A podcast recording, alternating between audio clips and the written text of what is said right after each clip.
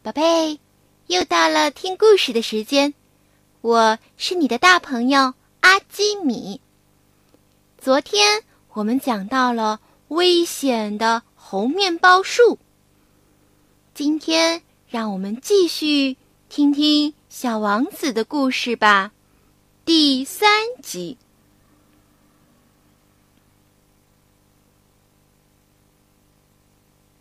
啊，小王子。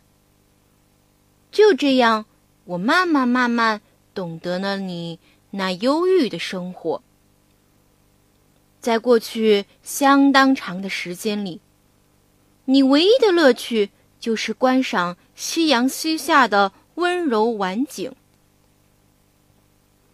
当然，这个新的细节是我在和你相处的第四天早晨知道的。当时你对我说。我喜欢看日落，我们去看一回日落吧。可是得等着，等什么？等太阳落山呀。刚开始，小王子显得很惊讶的样子，之后就笑自己糊涂，对我说：“我总以为这还是在我的家乡呢。”在小王子所住的星球上，他只要把他的椅子稍微挪动几步就行了。他可以随时看到他想看到的夕阳余晖，因为他的星球太小了。一天，我看见过四十三次日落。过了一会儿，小王子又说。你知道，当人们感到非常苦闷时，总是非常喜欢日落的。一天四十三次，哎呀，你怎么会这么苦闷呀？我忍不住问，但是小王子没有回答。到了第五天，还是羊的事。把小王子的生活秘密向我揭开了。他好像默默的思考了很长时间，之后得出了什么结果一样。小王子突然没头没脑的问我：“羊要是吃小灌木的话，它也要吃花喽？”它碰到什么吃什么，我说：“那么。”连有刺的花也吃吗？有刺的也吃。那么，刺有什么用呢？这一下我可不知道该怎么回答了。那会儿我正忙着要从发动机上卸下一颗拧得太紧的螺丝。我发现我的飞机。机器故障似乎很严重，我带的水也快完了。担心可能发生最坏的情况，我心里很着急。那么刺有什么用呢？这个小王子，他一旦提出了问题，从来不会放过。啊，这个该死的螺丝！真的让我很恼火。我于是就随便回答了他一句：“刺吗？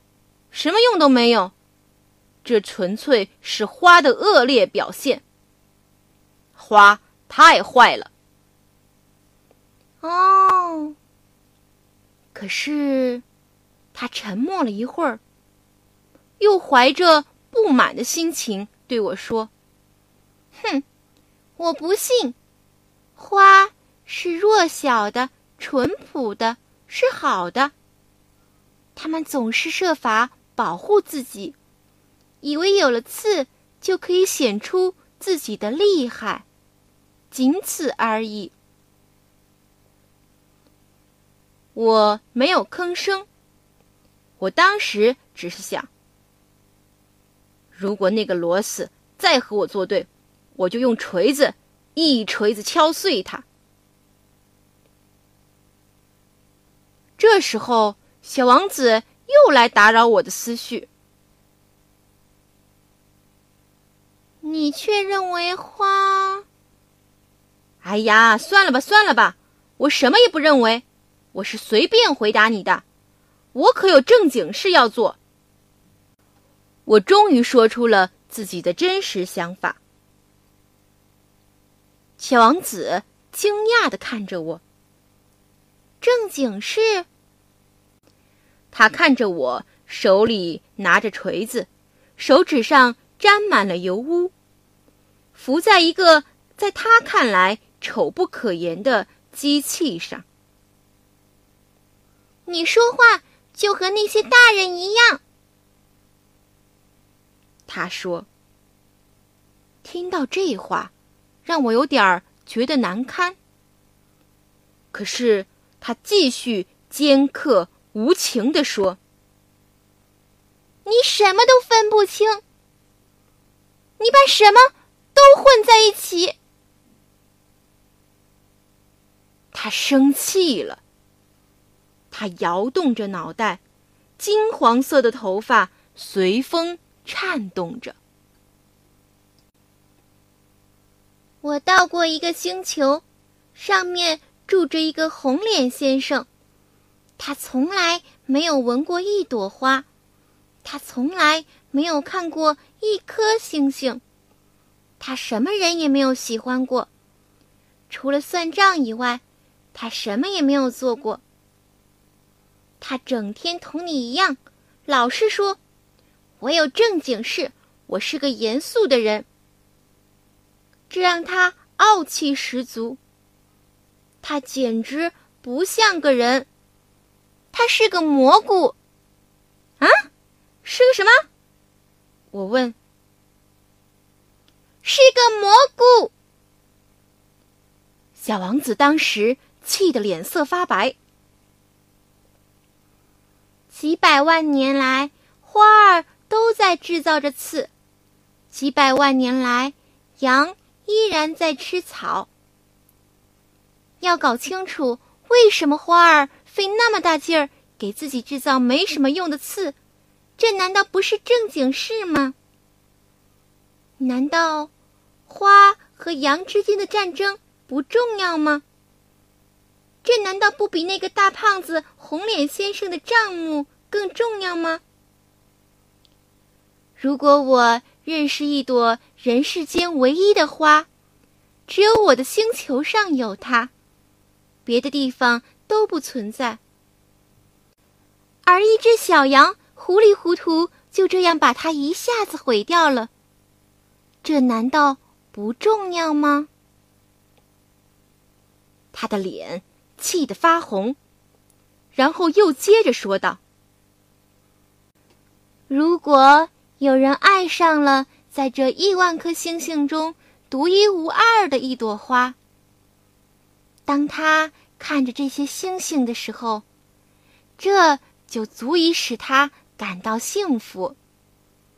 他可以自言自语地说：“我的那朵花就在其中的一颗星星上。”但是，如果羊吃掉了这朵花，对他来说，好像所有的星星一下子全都熄灭了一样。这难道也不重要吗？他无法再说下去了。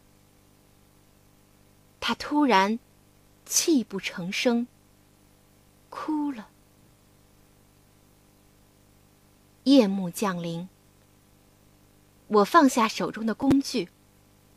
我把锤子、螺钉、饥渴、死亡，全都抛在脑后。在一颗星球上，在一颗行星上，在我的行星上，在地球上，有一个小王子，需要安慰。我一把把他抱在怀里，我搂着他，摇着他，对他说：“你爱的那朵花没有危险。我给你的小羊再画一个罩子。我给你的花再画一副盔甲。我，唉，我也不太知道该说些什么。我觉得自己太笨了，我不知道怎样。”才能达到他的境界，怎样才能再进入他的境界？唉，泪水的世界是多么神秘呀！很快，我就进一步了解了这朵花。原来，在小王子的星球上，过去一直。都生长着一些只有一层花瓣的很简单的花。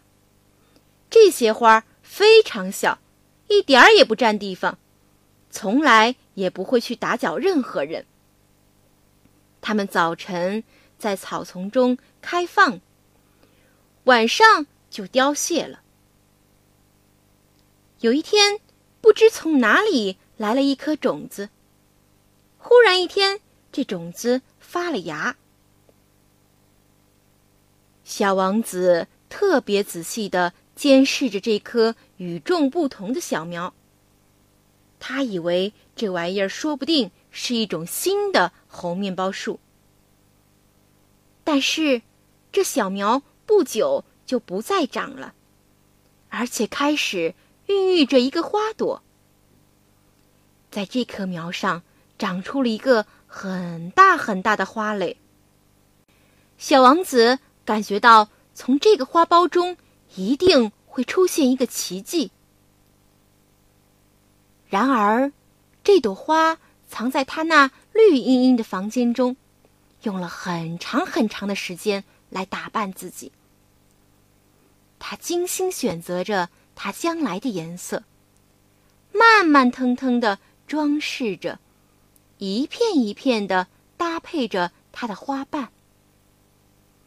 他不愿意像虞美人花那样一出世就满脸皱纹。他要让自己带着光艳夺目的美姿来到世间。是的，他是非常非常爱美的。他用了很长很长的时间，天仙一样的为自己梳妆打扮。然后，在一天的早晨。恰好在太阳升起的时候，它开放了。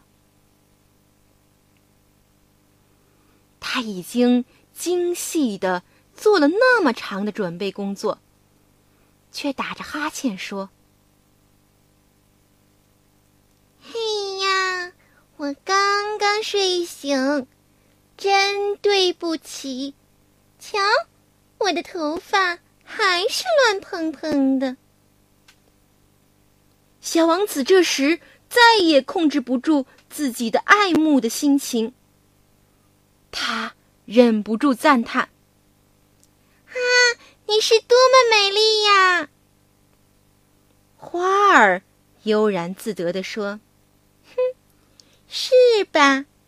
我是和太阳同时出生的。”小王子看出了这朵花不太谦虚，但是它确实太美啦。花儿说：“现在该是我吃早点的时间了吧？嗯，请你也想着给我准备一点吧。”小王子很有点不好意思，于是他就拿着喷水壶，打来了一壶清凉的凉水，浇灌着花儿。于是就这样，这朵花儿以他那有点敏感多疑的虚荣心，一直慢慢慢慢的折磨着小王子。比如说，有一天，他向小王子。讲起他身上长的四根刺，老虎，让它张着爪子来吧。他很得意，觉得他的刺很了不起。小王子忍不住顶了他一句：“在我的这个星球上是没有老虎，而且老虎是不会吃草的。”花儿轻声说：“哼，我并不是草呀。”嗯，真对不起。我并不怕什么老虎，可我讨厌穿堂风。我讨厌风，你有没有屏风呀？替我遮一遮。小王子想，讨厌穿堂风，这对一株植物来说真不走运。这朵花真是不太好伺候。晚上你要把我给保护好，你这个地方。太冷了，在这里住的不好。我原来住的那个地方，嗯，他想说要好多了，但是他没有说下去。花儿来的时候是粒种子，他哪里见过什么别的世界？他会让人发现他是在编一个如此不太高明的谎话。哼哼，他故意咳嗽了两声，对小王子说：“屏风呢？我要的屏风呢？我这就去拿。可你刚才说的是……嗯哼，嗯哼。”花儿放开嗓门咳嗽了几声，他想装自己有多么的不舒服。想让小王子后悔自己没有马上把屏风给拿来。尽管小王子本来是诚心诚意，真的非常喜欢这朵花，可是这样一来，他这么做作，让小王子马上对他产生了怀疑。小王子很苦恼。有一天，小王子告诉我说：“我不该听信那朵花的话，绝不该听信那朵花的话。看看花，闻闻它就得了。我的那朵花使我的星球芳香四溢，可我不会享受它。关于老虎爪子的事。”本应该使我产生同情，但是却反而使我变得很恼火。他还告诉我说：“我那时什么也不懂，我应该根据他的行为，而不是根据他的话来判断他。他使我的生活芬芳多彩，可是。”我却离开他跑了出来，我真不该呀！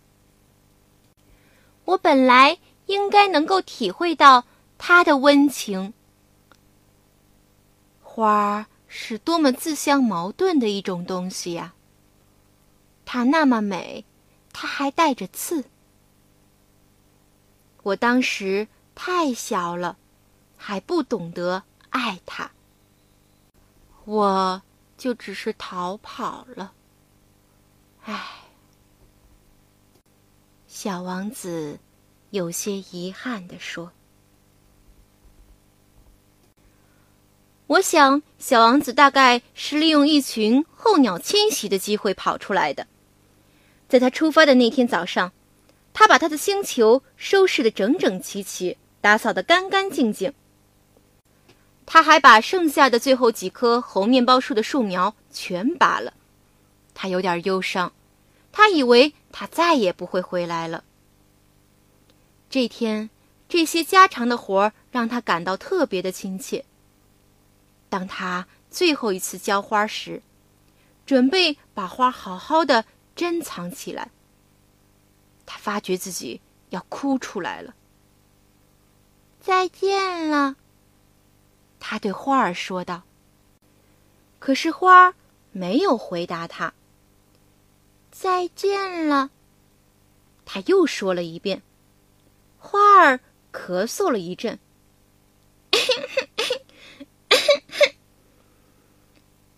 但是也并不是由于花儿感冒了。花儿终于对小王子说：“我之前真蠢，请你原谅我，希望你能够幸福。”花儿对他没有丝毫的抱怨，这让小王子感到很吃惊。他举着罩子，不知所措的站在那里。他不明白花儿为什么会这么温柔，这么恬静。的确，我爱你，我爱你，花儿对他说。但是由于我的过错，你一点儿也没有理会。这丝毫也不重要。不过你和我也一样的蠢。希望你今后能够幸福。把罩子放在一边吧，我用不着它了。那要是风来了怎么办？小王子问。我的感冒并不那么重，夜晚的凉风对我来说倒是有一些好处。我是一朵花呀。那要是有虫子和野兽呢？小王子问。